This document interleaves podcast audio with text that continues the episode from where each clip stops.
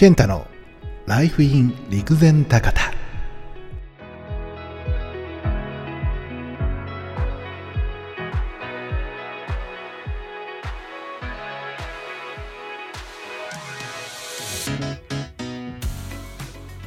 さあ始まりました。ライフイン陸前高田第8回の放送です。今日のテーマは地方のスポーツ振興についてあの、まあ、中高生のスポーツと言い換えてもいいかもしれません。部活とかっていうふうに言い換えてもいいかもしれません、え、スポーツの振興、まあ、どうやってその競技レベルの話になっちゃったりするんですけどあの地方のじゃあ部活動ってどういう風になってんのかなっていうのにちょっと触れていきたいかなと思ってます。まず自分自身なんですけれどもえーと、高校は野球推薦で、えー、推薦で入りまして、え、その後ですね途中でアメリカンフットボール部に転部して、え、大学はアメリカンフットボール部で推薦で入学というような経歴でございます。アメフトの時は、まあ、あのいろいろとねいろ大変あの有意義なあの経験をさせていただきまして、えアメリカに、えまあ、短期だけどもあのアメフトをやりに行かせていただいたりだとかあの東日本でも優勝させて、まあ、僕はあまり試合に出ることはできなかったんですけれども、最終的には。あのアメリカンフットボールという競技においては、えー、結構第一線あのトップのレベルで、えー、プレーさせていただいていたかなと。そういうところを見てきたかなというあの目を持っている自負はあるので、まあ、その目から見て、えー、東京、まあ、都心ですね。と比べた部活動とかにおけるその、まあ、えー、私の場合は陸前高田市に住んでいますからその陸前高田と比較して、えー、この辺りがもう少しこう改善できたらあのより盛り上がるのになって思ってる部分がねいくつかあるので今日はそんな話をですね、えー、していきたいと思っております、え、もう率直にですね言いますとあのよく言われるのは地方の、え、指導者不足というやつですね。うん。あの指導者が足りてないと。これね、ちょっと僕はね、間違ってると思うんですよ。例えば、えー、陸前高田市の場合は、えー、男子であれば野球、えー、女子であればバレーボールが盛んなんですね。うん、あのバレーボールは先昨年ですかね、えー、春高あ今年の頭か、えー、春高バレーにね、えー、女子が出場していたりだとか、まあ、野球もですね、えーと、佐々木朗希君、えー、私のこのライフイン陸前高田のブログの方でも取り上げさせていただいていますけれども、えー、佐々木朗希君は陸前高田市の出身というようなところで、まあ、あの一定のレベルはあるんですね、もちろん、陸前高田市の場合は。うん、でもそんな中であの指導者不足というよりはですねどちらかというと、えっと、指導者のまあ、知識不足、知識不足っていうとその勉強してないみたいな言い方になっちゃうので、えー、角が立っちゃうかなとは思うんですけれども、子供たちが野球とかバレーボールを学ぶ、技術を学ぶだけじゃなくて、指導者が指導を学ぶ場が圧倒的に足りないと思う。ですよ。地方の場合は、特に陸前高田の場合はですね。で、えーと、僕もその、まあ、かつてね、やってきた、えー、野球でやってきた練習、アメリカンフットボールでやってきた練習、トレーニング、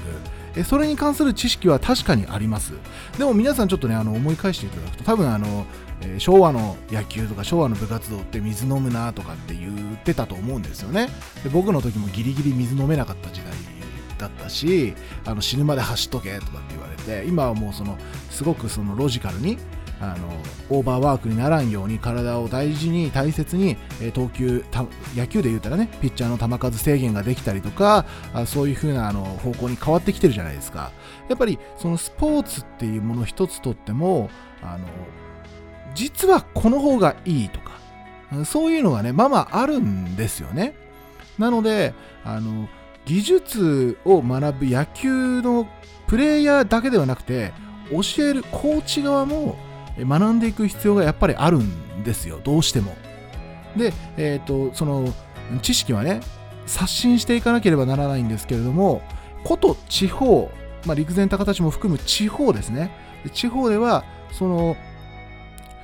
コーチが学ぶ場所そして学べる機会が非常に少ないっていうのが地方振興におけるあの一つのねあの大きな問題点なんじゃないかなというふうに思っています。あの下手に教えられないんですよね。あの実はこっちの方がいいとか。えー、ともう僕はあのやっぱりバレーボールというよりは野球の方が詳しいのであのちょっと前まではですね上から叩きつけるように打ってみたいなあの指導法が主流だったのが今ではあのフライを打ち上げるように打てみたいな指導をするところもあればそれはやっぱり違うって言ってる人もいて、まあ、本当にその指導一つとってもバラバラなんですよねただしその例えば、えー、体の動かし方であったりトレーニングであったりとか僕も先日あの久しぶりにですねあのトレーニングをさせてもらったんですけどベンチプレス一つとってもあのやり方がいろいろあるんですよねやっぱりね。うんであの高田高校の陸上部の練習を少し見させていただいたことがあったんですけどもあのベンチプレスをねやってる高校生がいてであのこれベンチプレス誰に教えてもらってるのって僕があその時聞いたらあの先輩に教えてもらってますっていう風に言ってたんだけどそのやり方は結構ちょっと危ないかなって思えるようなやり方だったんですよね。なので、えっと、競技、種目によっては単純な指導者不足というのも、えー、あると思います。野球に関しては結構盛んなので指導してくれる方、あの知識のある方、かなりね、陸前高田が豊富にいる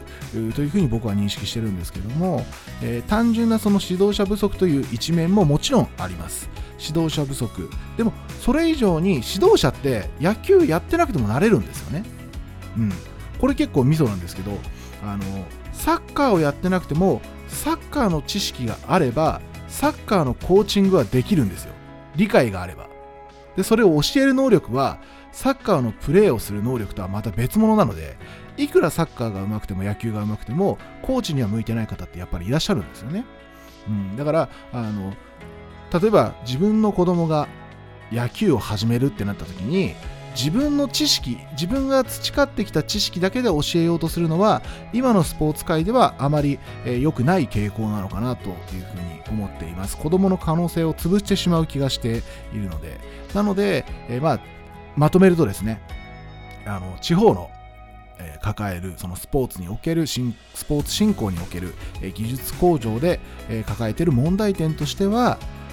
うん、この指導者が単純に不足しているケースがありますよ。指導者は足りているけれども指導者が学ぶ機会が非常に少ないんじゃないですか？っていうのがこの2つがですねあの地方の抱えるスポーツの問題点の,、うん、あの一つなんじゃないかなと思います。まあ、あの他にもねあの紐解いていくとあの結構いろいろあるんですよ。例えば私のやっていたアメリカンフットボールなんかで言うと,、えー、と今度審判が足りないんですね。東北でも社会人のリーグがあるんですが審判がいないんですよ。えーと、東京の方では X リーグっていう社会人のアメフトのトップリーグがあるんですけど、えそこまで行くとですね審判も専門性があってあのしっかり見てくれる審判がいるんですけどあの東北の場合は審判がいていないようなものというかね細かいところまで見れる審判っていうのはなかなかいないのであの競技としてちょっと成立してない部分が出てきてしまう一面があったりだとかその単純なスポーツだけではなくてそれを取り巻く環境という意味でもやはりその、えー、盛んに行われている場所に比べれば、えー、各地方あのいろいろな、ね、場面で、え、問題はあるのかなとは思うんですが何にせよやっぱりあのスポーツは僕自身はですねあの一定のレベルまでは楽しむもの。で高校大学ぐらいからかな。大学ぐらいから真面目にその部活というものでやるってなるとあの勝利至上主義というかその何のためにやっているのかっていうのがすごくねあの、えー、目的が変わってくるというかゴールも変わってくるし、えー、目的理由が変わってくるのが大学入るくらいからかな。そこからだんだんこうスポーツをやる苦しみみたいなのが出てきたりするんですけど、まあ、そこまでの期間だと思うんですよね。地方でスポーツをやるって高校生ぐらいまでだと思うので、でそれからさらに大学に進んだりすると、えー、またね、環境が変わるんで、指導者、指導される方も増えるし、うん、っていうところが、ね、あるので、まあ、あのスポーツ盛り上げていく上で、えー、確かにちょっと、あの学ぶ場は少ないんですけど、あのちょっとね東京に出てとかあの今私が滞在している兵庫県にはその野球専門のあのコーチングしてくれる施設とかがねあったりするんですよ。あの特別なコーチがいらっしゃって、まあ、そういうところにえお子さんだけじゃなくて、えー、指導してる方の立場の方はぜひあの一緒にね行って自分のうんとその技術の指導方法のアップデートっていうのもねあのすごく大事なことなんじゃないかなと思います、うん、あの今日はねちょっと難しい話題も取り扱ってみたいなと思って、えー、このスポーツに関するところでお話をさせていただきました。まああの僕自身もねスポーツやってきて、えー、陸前高田のスポーツがすごい盛んなのはねあの地方の中ではかなり割と盛んだし環境もすごい整っててあの最近野球場もできたしね、うん、あのサッカーグラウンドもできたので、え、盛んではあるのかなと思うんですけど今度はねそんなあの施設環境の話もねちょっとしていきたいかなと思います。今日はこの辺で、え、失礼したいと思います。最後までご視聴いただきありがとうございました。それでは。